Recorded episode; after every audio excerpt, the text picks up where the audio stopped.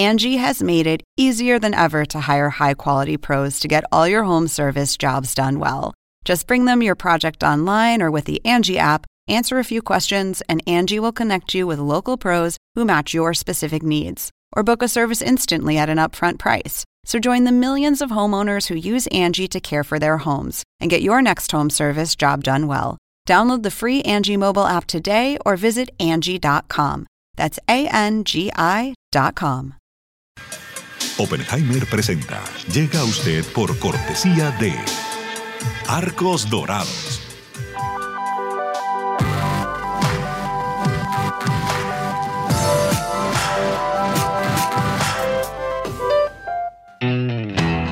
Es más que una universidad. Es vivir una experiencia única de aprendizaje. Es tu tiempo de vivir. UAD Experience. ¿Sabías que según un estudio de la Universidad de Oxford, casi la mitad de los trabajos actuales podrían dejar de existir en 10 años? La inteligencia artificial llegó para quedarse. ¿Cómo te va a afectar la automatización? ¿Cuáles son los trabajos del futuro? Andrés Oppenheimer te lo cuenta en su nuevo libro, Sálvese quien pueda. Y no te quedes atrás. Encuéntralo en librerías.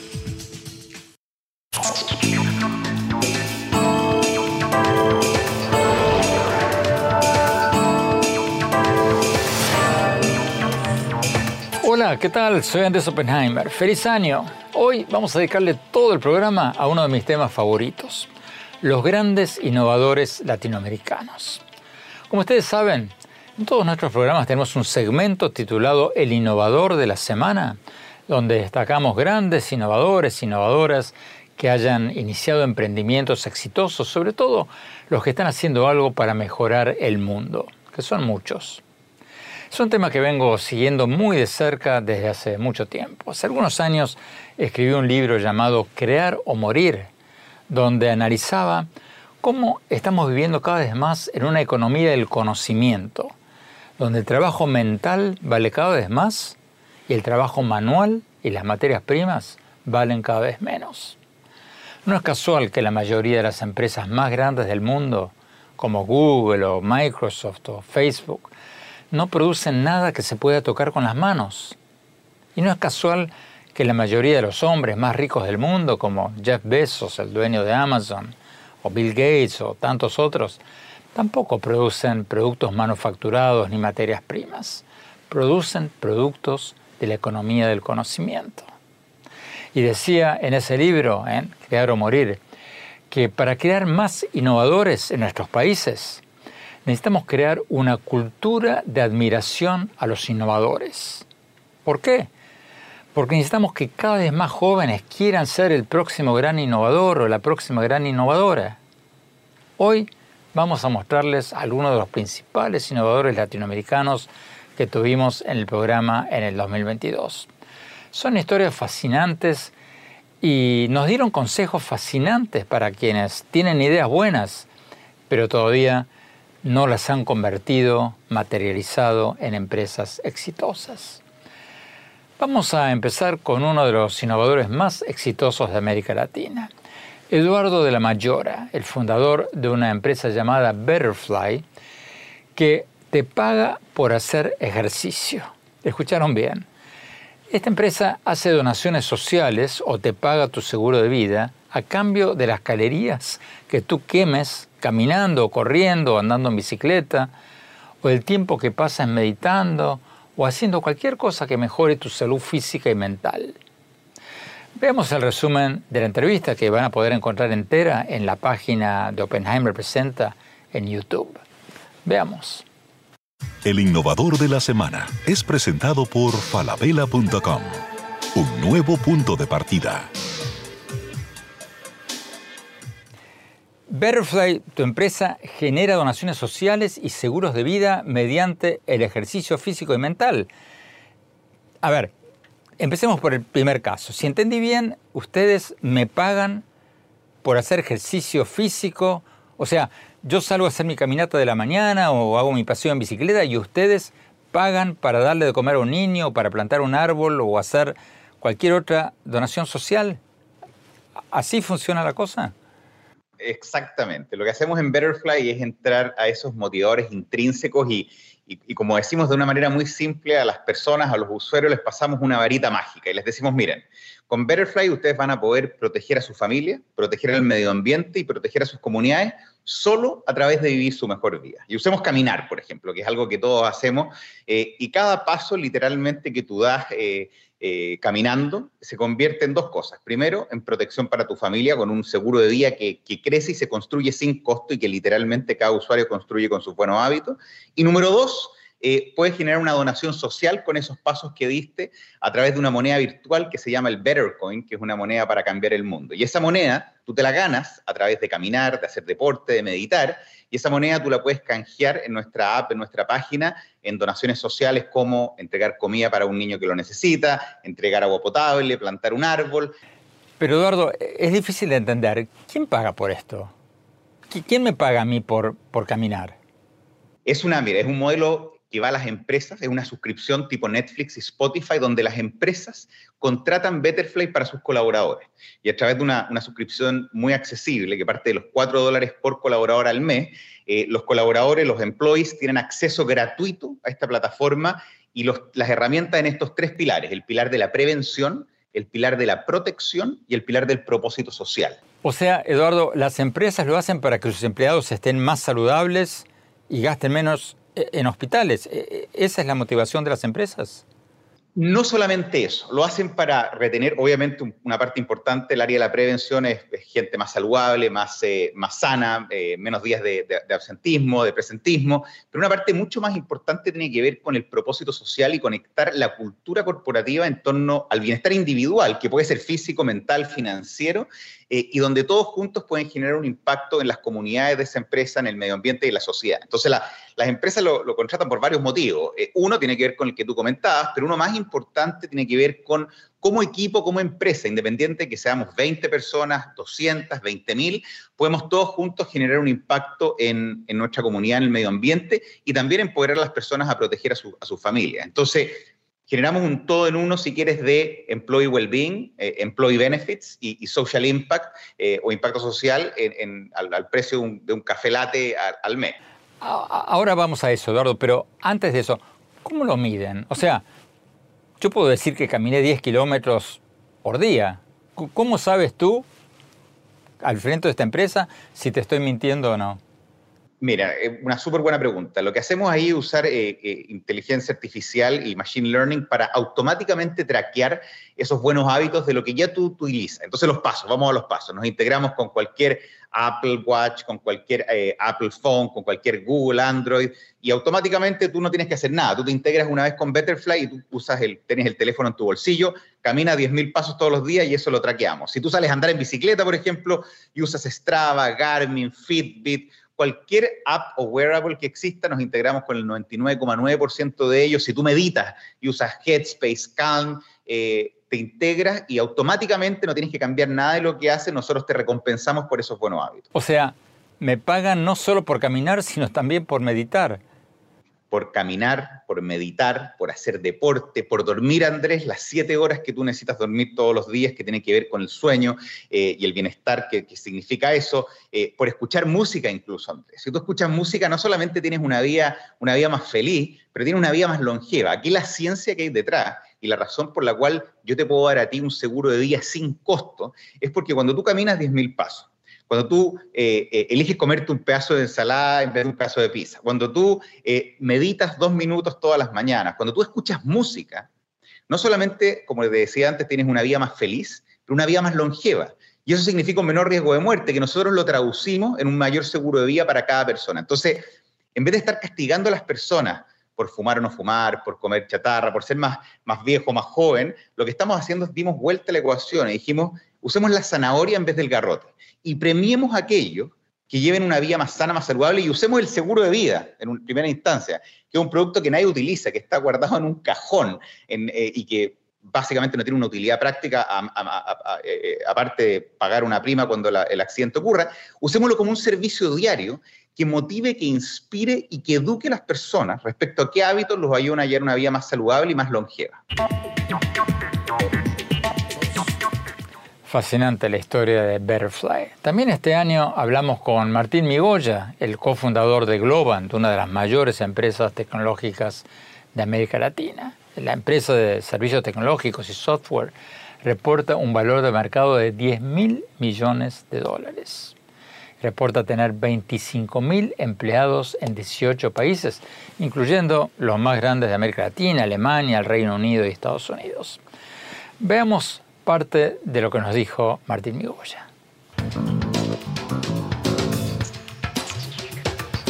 El año pasado, el capital de riesgo invertido en startups en América Latina se disparó. Creció más que en ninguna otra región del mundo, según la base de datos Crunchbase. Aunque los números absolutos muestran que las startups latinoamericanas todavía están muy por debajo de lo que reciben en inversión las de Estados Unidos o India, ¿Cómo explicas que las de América Latina sean las que están creciendo más rápido en todo el mundo? Bueno, gracias Andrés por, la entrevista y por conectarnos. Em, la verdad que eh, no, no me sorprende. Básicamente, eh, América Latina ha tenido una eh, muy fuerte inversión em, debido a un ecosistema emprendedor que también ha sido muy fuerte, ¿no? Es un ecosistema emprendedor que ha tenido una cantidad enorme de gente eh, que ha desarrollado empresas muy importantes y en general creo que en función, y voy a hablar un poco por los emprendedores argentinos, ¿no? En función de la limitación que vemos en, el mercado local, automáticamente estamos buscando cómo hacer para eh, apuntar a los mercados globales. Entonces esa limitación del mercado local de repente de ser una amenaza se, termina transformando en una, en una, en una ventaja ¿no? para los emprendedores. O sea que, bueno, al, decir, bueno, el mercado local no me alcanza, necesito salir a conquistar otros mercados, que fue el caso de Globan. Martín, uno de tus colaboradores me decía que ustedes han crecido un 45% en los últimos tres años. Pasaron de tener 10.000 empleados a 25.000 empleados en los últimos tres años. ¿Es sostenible este crecimiento? Bueno, a ver, eh, Andrés, déjame que te dé un poco de contexto sobre, sobre nuestra industria. La industria en la que estamos es una industria que tiene eh, eh, la tasa de crecimiento más grande de, de todo el mundo. No hay nada que crezca más rápido que la industria de la tecnología y cómo usar tecnología para cambiar negocios, para transformar negocios, para reinventar relaciones entre clientes, entre consumidores y, marcas. El innovador de la semana es presentado por falabella.com, un nuevo punto de partida. Tenemos que ir a un corte. Cuando volvamos, vamos a ver la entrevista con Luis Fonan, el guatemalteco que creó la aplicación más famosa para aprender idiomas en el mundo, Duolingo. No se vayan, ya volvemos.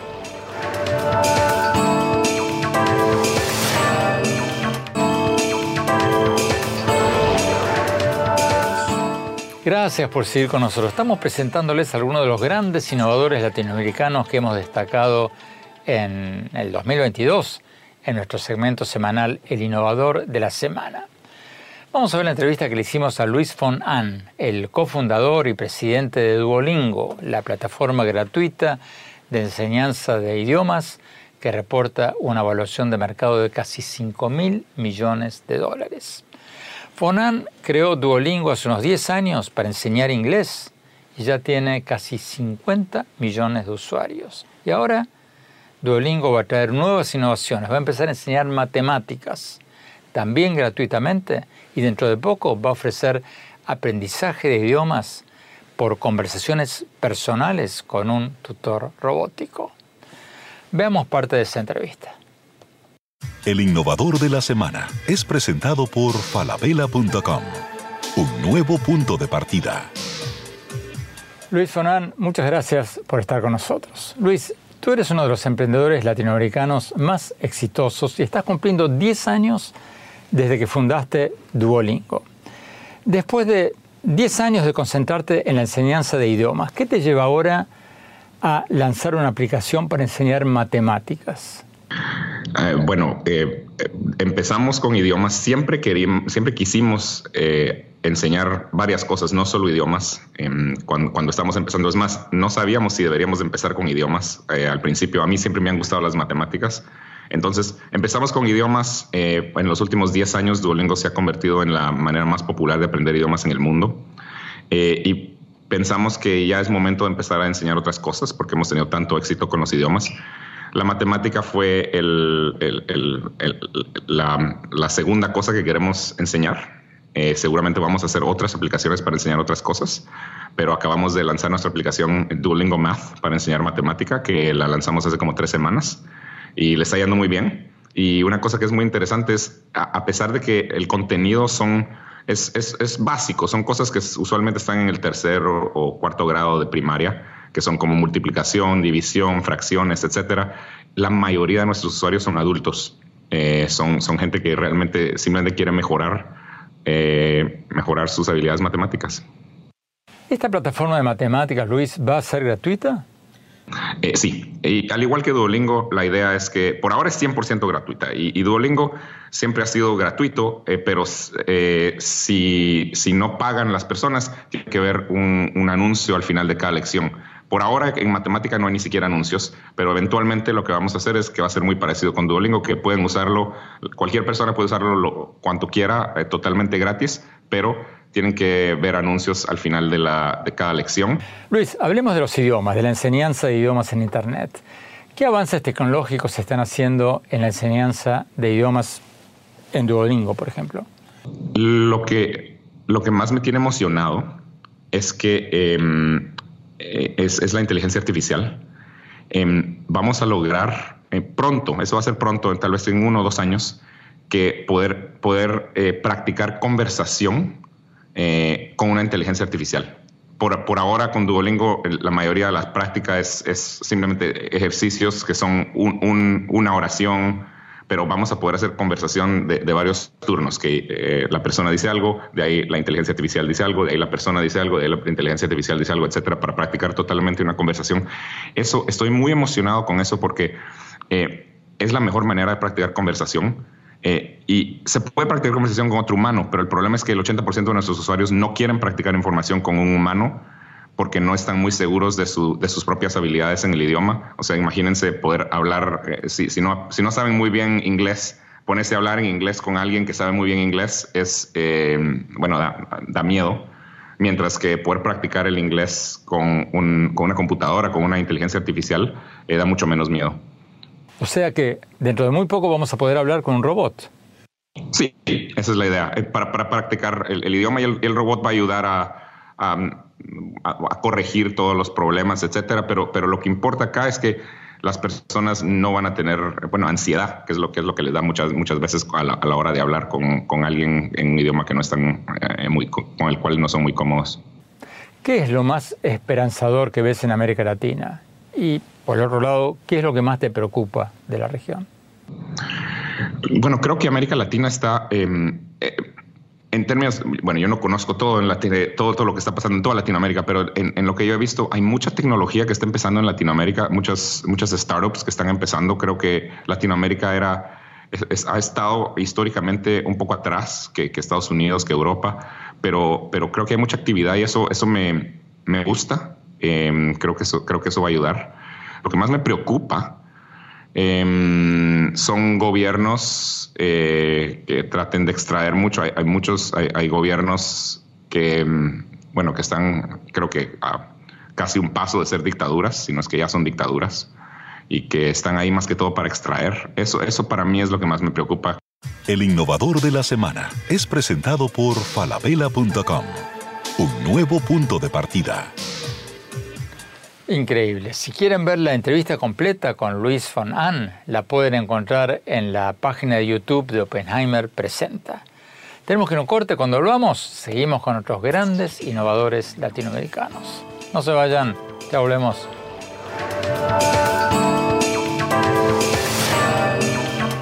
Hola, soy Andrés Oppenheimer. Te invito a visitar mi blog en el sitio de internet andresoppenheimer.com Ahí vas a poder ver mis entrevistas y mis más recientes artículos. Y si te registras ahí, te vamos a mandar por email un extracto de mi libro Sálvese quien pueda, sobre cuáles son los trabajos que tienen más futuro. Te espero.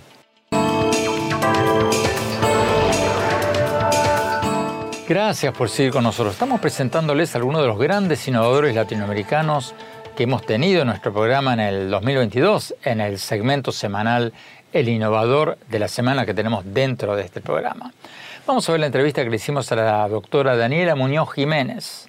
Daniela es una mujer transgénero que además de ser médica cirujana, tiene una maestría en filosofía social y recientemente fundó una plataforma de internet llamada Yoyo, donde la gente puede rentar de todo, desde una bicicleta hasta un apartamento, hasta servicios como un plomero.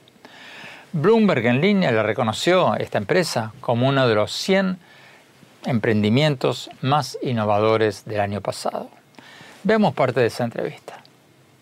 El innovador de la semana es presentado por falabella.com, un nuevo punto de partida. Doctora Muñoz Jiménez, muchas gracias por estar con nosotros. ¿Cómo fue que hiciste la transición de médica y profesora de medicina a empresaria? ¿Tu condición de mujer transgénero tuvo algo que ver con esto, con esa decisión de cambiar de carrera o, no tuvo nada que ver? Yo creo que es un, es un todo, eh, mi querido Andrés, es, es, un conjunto porque después de, terminar medicina eh, y antes de entrar al mundo empresarial hice la carrera de filosofía y luego el máster en filosofía. Y justo en el máster de filosofía ocurrieron muchas cosas en mi vida. Uh, Además, además de enfocarme en filosofía de la economía política y filosofía del género, tuve la oportunidad de ir un viaje muy interesante a, a a, Asia, en general, varios países. Y este, este viaje me abrió los ojos, además de la carrera de filosofía y la maestría, me abrió los ojos. Me, dio, me, me hizo darme cuenta que venimos de un eterno silencio mineral y vamos a un eterno silencio mineral y que tenemos un ínfimo momento en vida para poder decidir lo que queramos en ese ínfimo momento. Y como yo sabía, siempre he sabido que he sido Daniela desde que tengo conciencia, ese viaje y las posibilidades de estos estudios me abrieron los ojos para decir, sí, comienzo. Y literalmente llegando del viaje, empecé mi transición. Ya lo sabía desde un, unos años atrás, eh, ciertos núcleos familiares eh, y de amistades, pero hasta después, años después, decidí transicionar y sí tuvo que ver.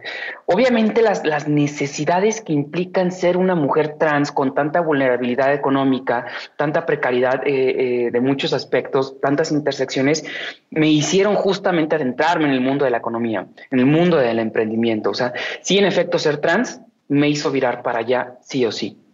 Explícanos, por favor, Daniela, ¿qué hace tu empresa, YoYo? La, idea es, Andrés, una idea muy sencilla pero tremendamente disruptiva. YoYo es la primera aplicación en el mundo que le permite entre usuarios rentar absolutamente. Eh, entre usuarios se pueden rentar desde un vaso, literalmente, hasta un edificio entero. Y no nada más eso, Andrés, también sus servicios. Y aquí viene lo interesante. Hoy en día eh, la población eh, freelancer está totalmente descubierta porque no tiene ningún tipo de seguridad eh, médica, por ejemplo. Nos comprometimos con eso también. Y si alguien te renta, por ejemplo, tus servicios de YoYo, ya vas a tener seguro de gastos médicos. Entonces es la primera aplicación en la que puedes rentar entre usuarios absolutamente todo y es la primera aplicación que está, está asegurando eh, freelancers, solo por el hecho de usarla.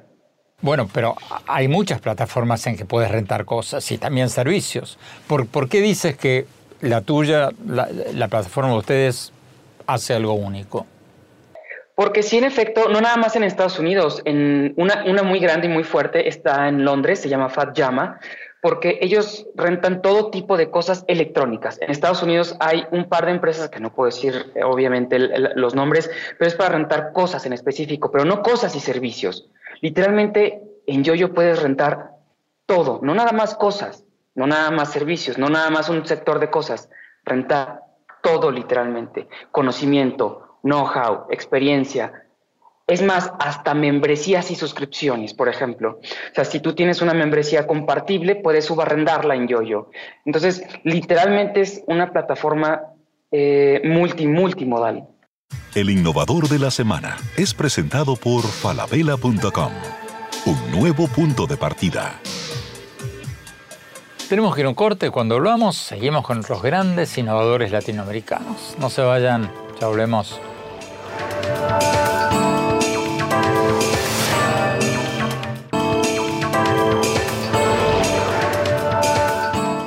Gracias por seguir con nosotros. Estamos presentándoles algunos de los grandes innovadores latinoamericanos que hemos tenido en nuestro segmento semanal El Innovador de la Semana en el 2022.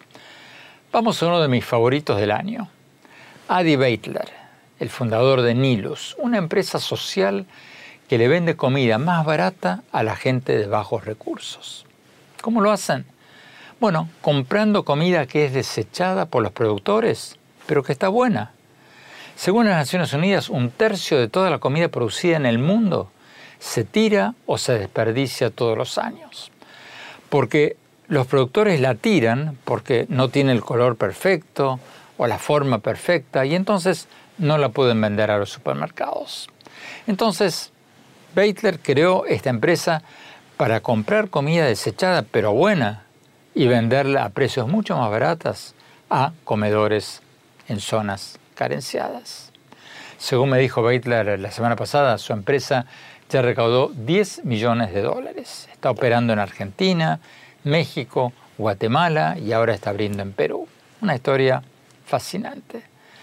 Vemos parte de la entrevista que le hicimos. El innovador de la semana es presentado por falabella.com, un nuevo punto de partida.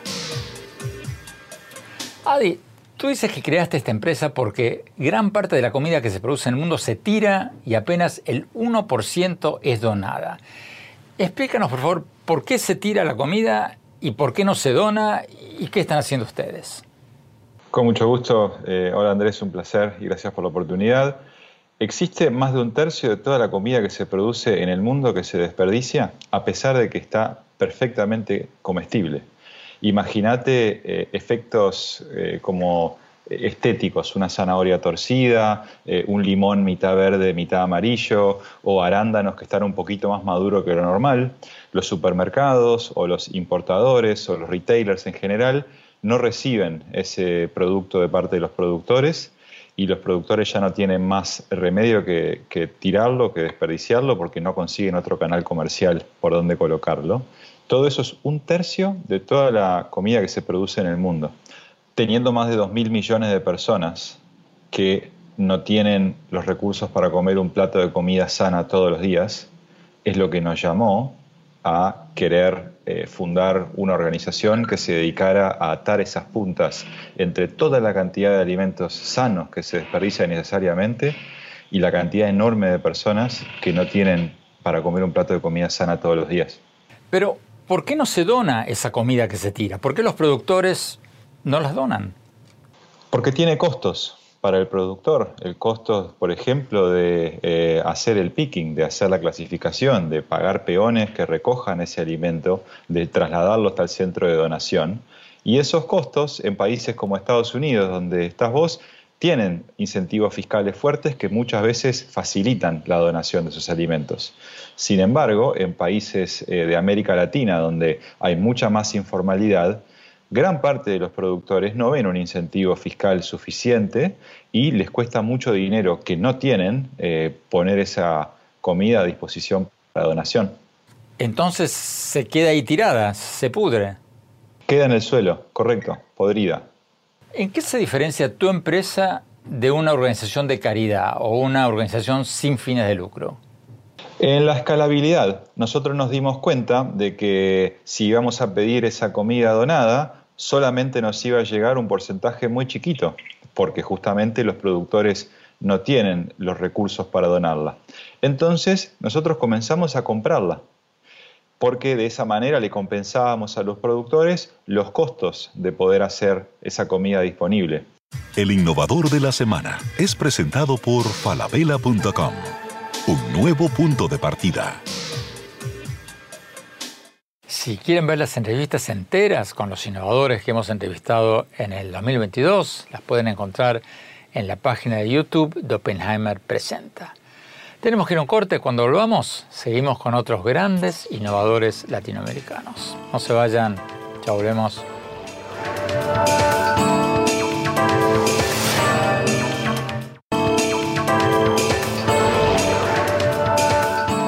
Gracias por seguir con nosotros. Estamos presentándoles a algunos de los grandes innovadores latinoamericanos que hemos entrevistado en nuestro segmento semanal El Innovador de la Semana en el 2022.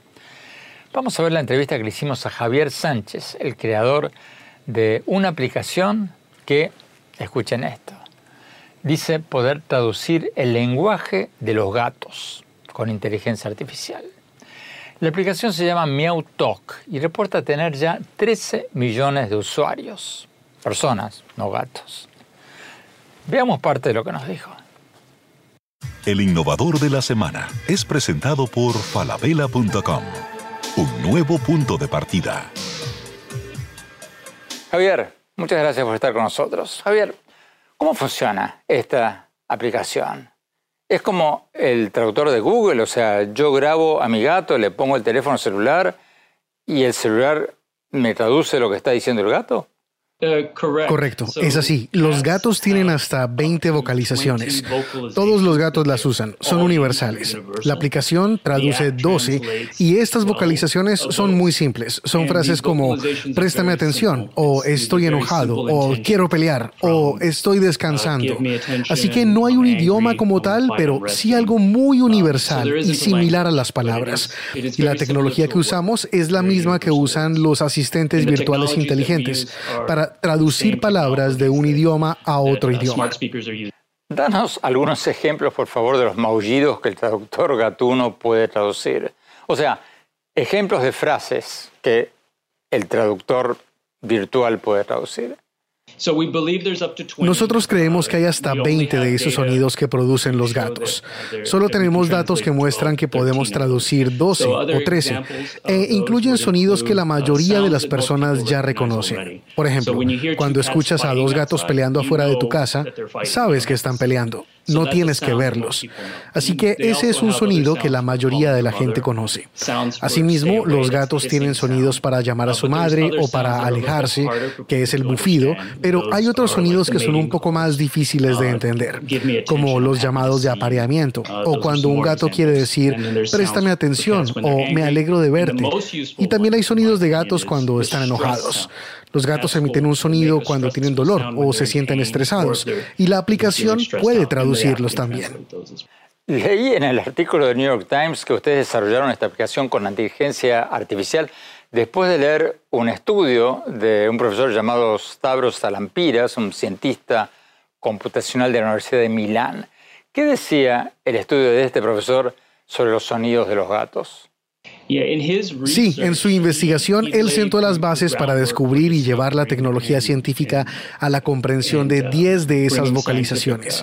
Así que él ya había hecho una investigación, había demostrado que esas vocalizaciones existen, son universales y que los gatos las usan para comunicarse entre sí. Nosotros usamos su investigación y la expandimos a 12 y ahora a 13. ¿Cómo lo hicieron? O sea, grababan un gato y después lo comparaban con el maullido de otros gatos en la misma situación? Sí, sí, tenía unos gatos de los que solía recopilar datos y hacía experimentos controlados. Esos gatos llevaban un micrófono Bluetooth que grababa todos los sonidos que producían durante días y días, lo que durara el experimento. Y al final pudo clasificar qué sonidos se correlacionaban con qué intenciones y comportamientos. Fue un proceso muy manual, recolectando muchos datos de muchos gatos y observándolos. El innovador de la semana es presente presentado por falabella.com. Un nuevo punto de partida. Si quieren ver la entrevista entera sobre esta plataforma que dice traducir el miau, los miaus de los gatos, la pueden encontrar junto con todas nuestras otras entrevistas en la página YouTube de Oppenheimer Presenta. Tenemos que ir un corte. Cuando volvamos, mi opinión sobre por qué América Latina no está produciendo mucho más innovadores como los que presentamos hoy. ¿Qué habría que hacer para lograrlo? No es que no tengamos talento, talento nos sobra, pero le voy a contar que nos falta. Ya volvemos.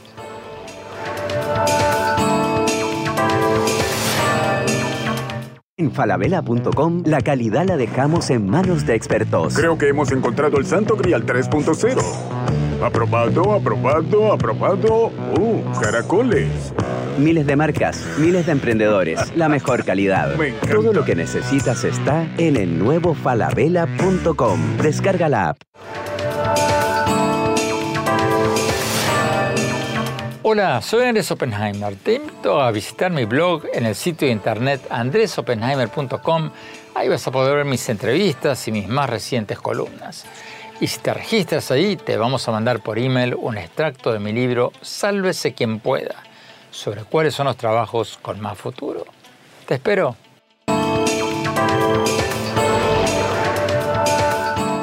Gracias por seguir con nosotros. Mi opinión sobre esta recopilación de entrevistas con grandes innovadores latinoamericanos que tuvimos en el segmento El Innovador de la Semana de nuestro programa durante el 2022.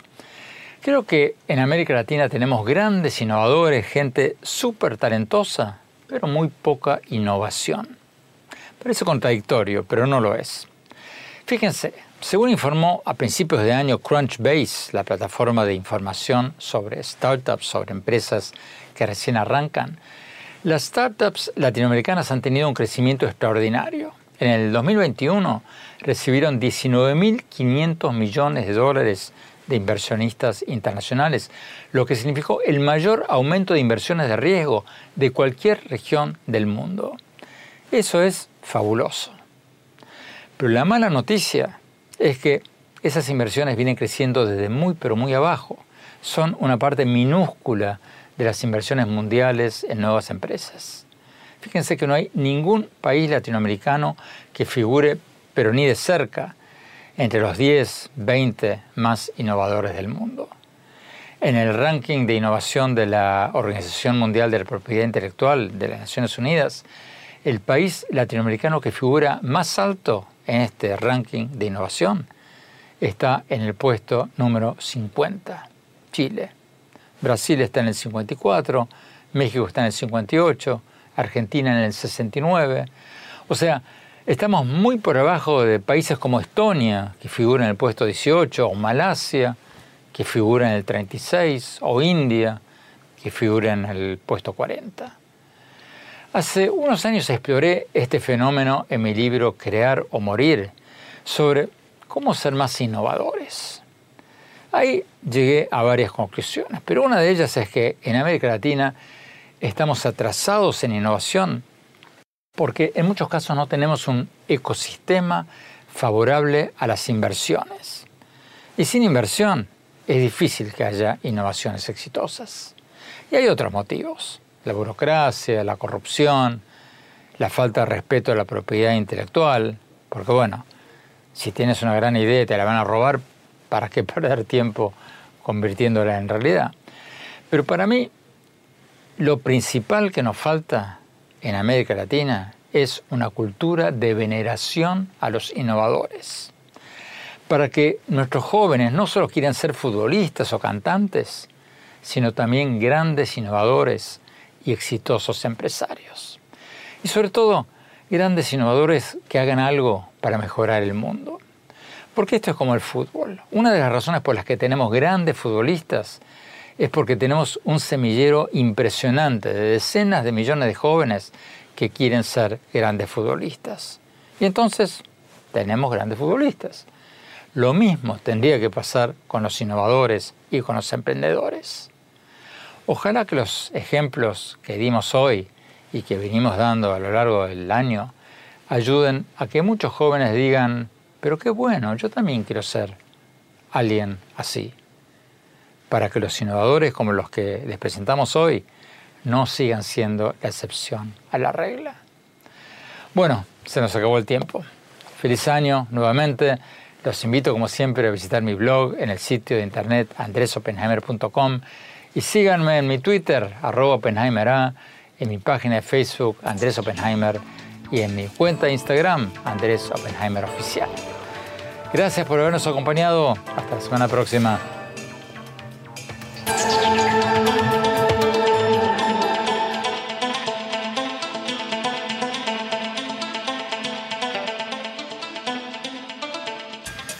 Oppenheimer presenta. Llega a usted por cortesía de Arcos Dorados.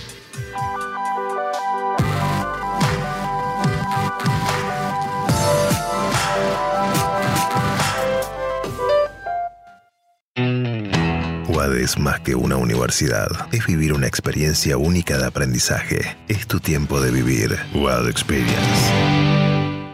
¿Sabías que según un estudio de la Universidad de Oxford, casi la mitad de los trabajos actuales podrían dejar de existir en 10 años? La inteligencia artificial llegó para quedarse. ¿Cómo te va a afectar la automatización? ¿Cuáles son los trabajos del futuro? Andrés Oppenheimer te lo cuenta en su nuevo libro, Sálvese quien pueda. Y no te quedes atrás. Encuéntralo en librerías.